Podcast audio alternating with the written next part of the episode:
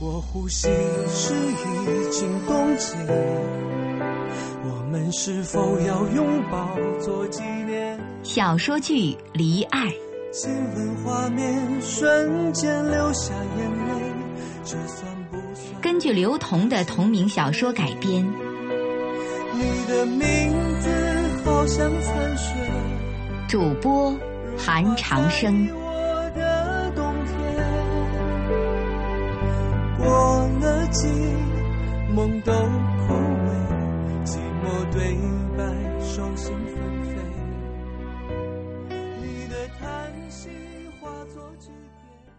第一集，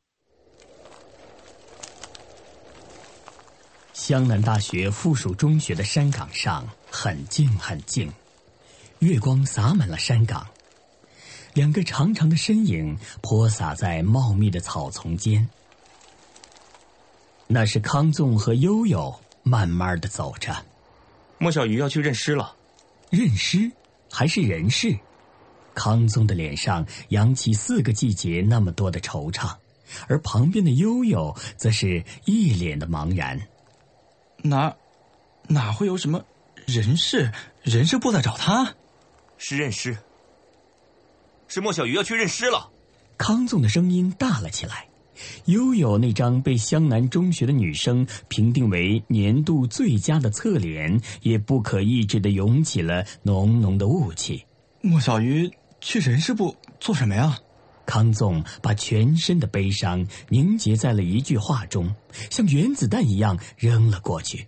认领尸体，莫小鱼要去认他姐姐的尸体。这句话毫无保留的击中了表情木讷的悠悠，悠悠像个白痴一样呆呆的看着康纵。他姐姐尸体啊死了。莫小鱼要去认他姐姐的尸体。这句话仿佛就像是隔着遥远太空传来的信息，不常听，也难于理解。天生乐观，此刻却僵硬的悠悠，面如死寂，吐气如丝的康纵，进行着简洁而又残忍的对话。莫小鱼曾经失踪的姐姐，他唯一的姐姐。你怎么知道他姐姐死了？因为，我昨天接到警察局的电话，今天他们又打了一次给莫小鱼。所以，也就是说，莫小鱼现在成了孤儿，家破人亡。悠悠的嘴巴张得老大，搜刮了所有的成语，用了“家破人亡”四个字。嗯，这样，三个少年的平静生活就这样被一通认尸的电话打破了。康纵和悠悠找到莫小鱼时，莫小鱼正躺在草地上一动不动，面无表情。他们认识那么久，还是第一次见莫小鱼一个人躺在这片广阔的草地上，第一次一言不发。康纵不由自主地叹了一口气：“唉。”莫小鱼还是一言不发，随着风轻轻摆动的刘海微微遮住了一些眼睛，睫毛上沾有一点夜晚的露水或者泪水。康纵和悠悠也无法用准确的语言对他进行劝慰。小鱼，我其实我们最后两个人干脆选择了沉默。康纵和悠悠在莫小鱼的身边躺下来，一动不动。三个少年躺在湘南大学附属中学的山岗上，已经整整一个夜晚。高二暑期即将到来，康纵、莫小鱼和悠悠就这样在山岗上躺着，看着月亮与太阳的交替，在流动的季节里感受短暂的生命。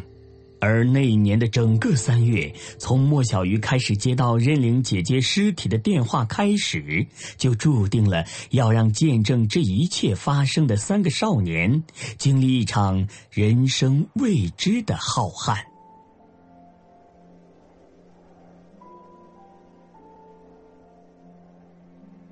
湘南大学附属中学当然是全国最优秀的中学。不仅仅是因为百分之百的升学率，更因为每年都有并肩齐驱的无数校草。这两点使得湘南大学附属中学不仅有相当好的美誉度，同时也拥有相当高的上座率。本来人数众多就热闹的湘南大学附属中学，因为有高二的三个超级校草而变得超级热闹非凡起来。他们是湘南大学附属中学某个迎风突起的山岗上三个十七岁的少年。一心想成为内科神经学专家的康纵，想成为中国最出色编剧的莫小鱼，至今还不知道自己要考美术学院什么系的悠悠。湘南是四面环山的丘陵城市，四处都是山。当初康纵对莫小鱼和悠悠介绍湘南的时候，便说：“对于你们来说，一不小心，你的住处就会占据了某个山头。”再搭个棚子，就可以说自己是寨主了。莫小鱼无语了，他不认为这是对湘南地貌的绝佳比喻。悠悠则扬起那张每天被学校女生用目光就想掐出水的脸，肆无忌惮的样子，让康纵抓狂。康总，这是你在家深思熟虑后的一个笑话吗？在中学里，校草不见校草，校花极恨校花是经典理论，所以往往导致他们各自的粉丝们为了他们而争吵激烈，恨不得每天拿了刀枪硫酸在学校里火拼。但是，要造成湘南高中这般三大校草其乐融融的景观，还真不是轻易就可以见到的事情。每次莫小鱼、悠悠和康纵三个人同时出现的时候，女生们都是这样对自己的学妹们说：“我说了，这个学校的风水好吧？”确实，湘南大学附属中学是全国风水最好、环境最优美的学校。学校依山而建，当山顶的校长室阴雨连绵的时候，山脚的高中理科班依然是阳光和煦。每位慕名而来的游客都有在此继续深造或者当场繁衍后代的念头，以感受天地之灵气，共同造就人类之精华。康纵第一次知道有莫小鱼这号人物，是去高一文科重点班的路上。那天，康纵正把一份患有严重自闭症的患者病历拿到文科班帮忙翻译。从文科班的教学楼下来，经过大半个校区，便可到达湘南高中的理科区域。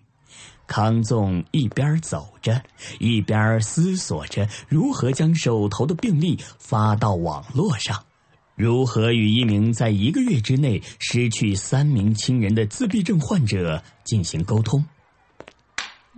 突然，康纵感到天地一片模糊，鼻头一酸，他呆在那里，眼睛紧紧闭着。头发上、脸上全是凉凉的、黏黏的物体，嘴角渗进去甜甜的丝滑，镜架也歪在了一边无论如何都无法睁开眼睛，仍然不明白发生什么事情的康纵小心的蹲下，蹲下去，目标就显得小一些。他一直是这样以为的。蹲下的时候，他也小心的用舌尖舔了舔嘴角的物体。从经验上来判断，这究竟是什么呢？康纵脑部正在进行运算时，他的头又经受了重重的一击。莫小鱼，昨天晚上要你参加我生日聚会，你就放我鸽子。全班八十几号人物都被你晾在那儿。今天你戴个眼镜装斯文，我也照样收拾你。清脆的女声夹杂着一些的小成就，一些的小愤怒。康纵就要发作的怒火被这样的声线冲击的荡然无存。女生？什么时候自己会招惹到女生啊？哦，原来是个女生。那还是休战吧，他一定是认错人了。康纵将双手举过头顶，比划了一个十字形，表示暂停休战的意思。比划了半天，女生消失了。康纵等了大半天，没有人递纸过来，他眼睛实在是睁不开。只有横下心把连帽衫脱下来，只剩下了一件橙色耐克 T 恤，把头放在连帽衫里一顿猛擦。恢复视线后，发现一大群低年级的女生带着各种惊喜的面孔在周围指指点点。经过的观光车上的乘客也抛下一些疑虑，而拥有清脆声线的女生早已不见了踪影。真的很倒霉啊！果然很倒霉。莫小鱼这三个字从此就被牢牢的记在了康纵心里。我是带一个叫莫小鱼的男生承受了这一切，总归他还是要还的。一切发生的太突然，就像梦里中了彩票一样，得奖和梦醒都是一瞬间的事，落差却是巨大的。康纵穿着 T 恤就回到了理科班。一天的好心情就这么没了。那个叫莫小鱼的无辜的人，很顺理成章的上了康纵的黑名单，但是康纵也只能在心里让他上上黑名单。这种没来由的矛盾，在男孩们的心里是无论如何也滋长不起来的。算了算了，手头的资料还急着翻译呢。高一下半学期。有女生拿着畅销的家庭故事型杂志在班上传阅，其中的封面故事曲折离奇。有同学于是说：“听说这个故事的主角就在我们学校文科班读书，康纵不是认识文科班的学生吗？去问问看是谁。”家庭杂志的故事总是习惯的套路，换了名字和发生地点，就成了一篇新的故事。康纵把杂志拿过来研读，情节比以往还要纠结，这让读理科的他头立刻就变大起来。A 的父亲是性无能，他母亲在外一夜情之后怀上了 A，正在犹豫是否要堕胎的时候，与 A 母亲一夜情的男人找上了 A 的母亲，告知他原配妻子生的女儿出生之后患上了绝症，需要新生儿的脐带血来拯救生命。A 的母亲想了很久，看到了那个给自己身心带来愉悦的男人，一天一天的衰老，她最终将 A 生了下来，却遭到了原配丈夫的痛殴，一时间满城风雨。虽然 A 用自己的脐带血救活了同父异母的姐姐，但母亲在生下她的第二天就被原配丈夫带回了家，双双服毒死在了家里。她回到了亲生父亲的家里。亲生父亲的原配，也因为承受不了家庭破碎的压力，扔下了两姐弟而去。亲生父亲在带了姐弟两人几年之后，也一走了之了。之后，A 的生活都是由十岁的姐姐来照顾。康纵看得心里一阵发凉，连喝几杯温水也不能温暖心灵。这样的人究竟承受了多大的痛苦和压力啊？看别人的故事，总觉得心惊，还是自己最幸福啊！康纵想到一年前去湘南医学院听大学教授讲述连接失去几位亲人、患有严重自闭症的患者病例。自闭症患者表现为拒绝一切交谈，对世间的一切都抱有不确定性，认为世界上的任何事物之间的因果都存在断层。患者不再接受吃任何块状的食物。只喝流食，他担心块状的食物会卡住气管，不再接触任何有可能带来伤害生命的物体，喜欢越来越小的空间，越来越暗的环境，在疗养院的小病房里，他才会有片刻安宁。而康纵做医学院院长的父亲也说：“那是回归人类初始的表现，在母亲的子宫里才能得到的温暖和安全啊。”想到这儿，康纵突然对故事里的主角产生了无比的好奇，于是还真找到了文科班的学姐，套了半天的话才得到一点信息。男主角和自己一般大，在文科班读高二。午休的时间，走廊上静得吓人。阳光大篇幅的照射，隐约伴有地面细微的焦灼。教室里只有五六个学生，其中一个男孩靠在阶梯教室的座椅上，把脚架在前面的桌子上，看着窗外一动不动。从康纵的角度看，男孩的身后洒落了窗外涌进的大量阳光，背光的状态下，康纵看不清他的表情。于是康纵走过去，直到走近了，才小心并谨慎地用手碰了碰男孩的胳膊。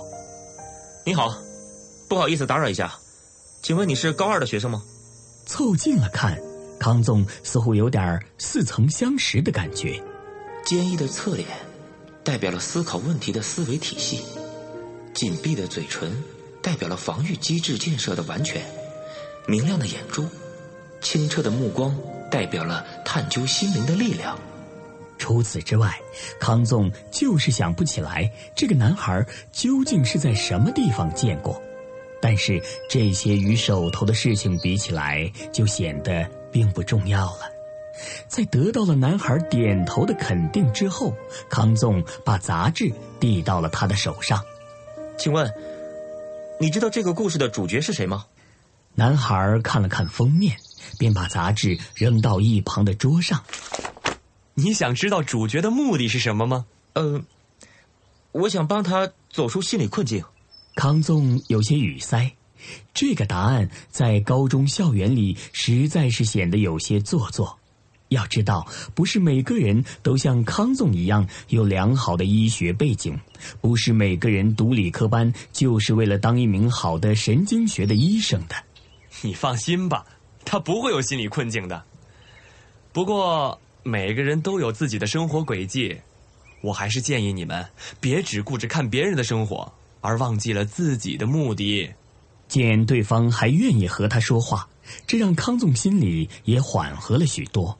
但是文科班学生说起话来总是一套一套的，随时都可以有巨大的哲学理论作为依据，这让康纵有点后悔来错了地方。想报考医学部内科神经学的康纵，注定了要接触更多更多心理上有缺憾的病人，希望用尽所能去帮助他们找到自己的价值和意义。于是，康纵居然就这么回答的那个男孩不是我想窥探，我是想和他一起感同身受，一起来承担这样带来的后果。要说是同情心，也未尝不可。我只是想起到一名即将做神经学学生的作用而已。康纵说的大义凛然，一边说着，一边顺便推了推鼻梁上的镜架。那男孩盯着康纵，突然问：“你是理科班的？”康纵不太明白对方的意思。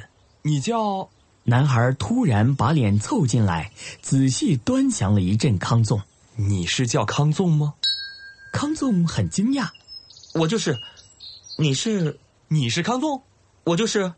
你是男孩的回答完全忽略掉康纵的反问，只是自顾自的说话。原来你就是康纵，终于知道你是谁了。原来就是你！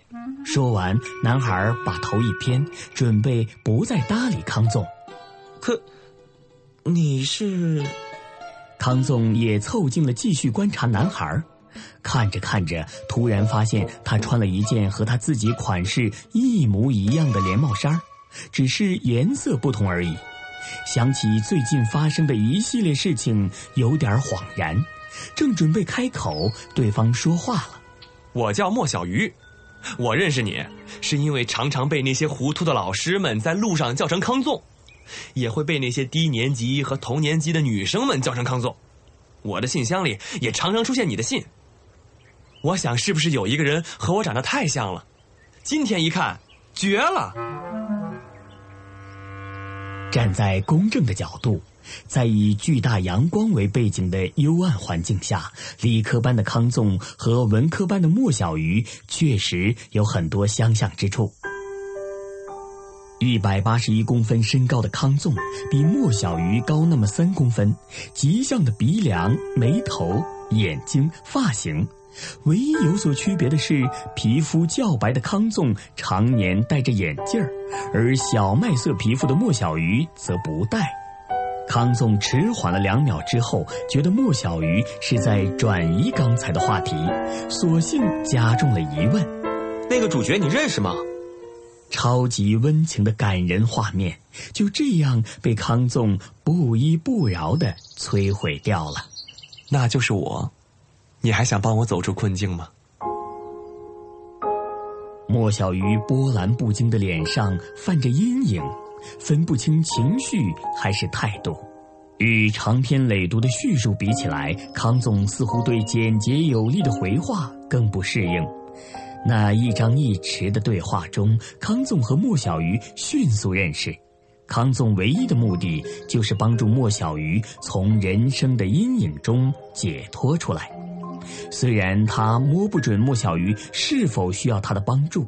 但是，从康纵第一次产生这样的念头开始，伟大又足够毁灭世界的少年故事，也就正式拉开了序幕。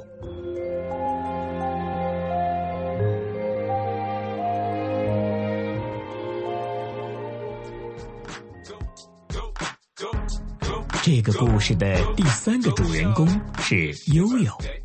如果再不介绍他的话，他会站在五楼的高楼对你喊：“你们就别介绍我了，永远都别介绍我了。”悠悠是很容易情绪失控的高中校草。悠悠的本名叫邝成佑，因为 rap 让悠悠悠很流行，所以一夜之间他就成为悠悠了。悠悠就读湘南大学附属中学的特长班，从高一到高三，悠悠从油画专业转到了国画专业，再转到水彩画专业。转专业的行为让所有的老师都对悠悠相当痛恨，但是却没有太多的办法收拾他。悠悠是个非常讨人喜欢又聪明的孩子，换任何专业都可以拿到中等偏上的成绩。而把转专业当做游戏的悠悠，也成为了康纵研究的样本范例。你的名字好像残雪。刚才您听到的是小说剧《离爱》，主题歌《爱比雪更冷》，作词刘同，作曲郭雨生。你的叹息化作句。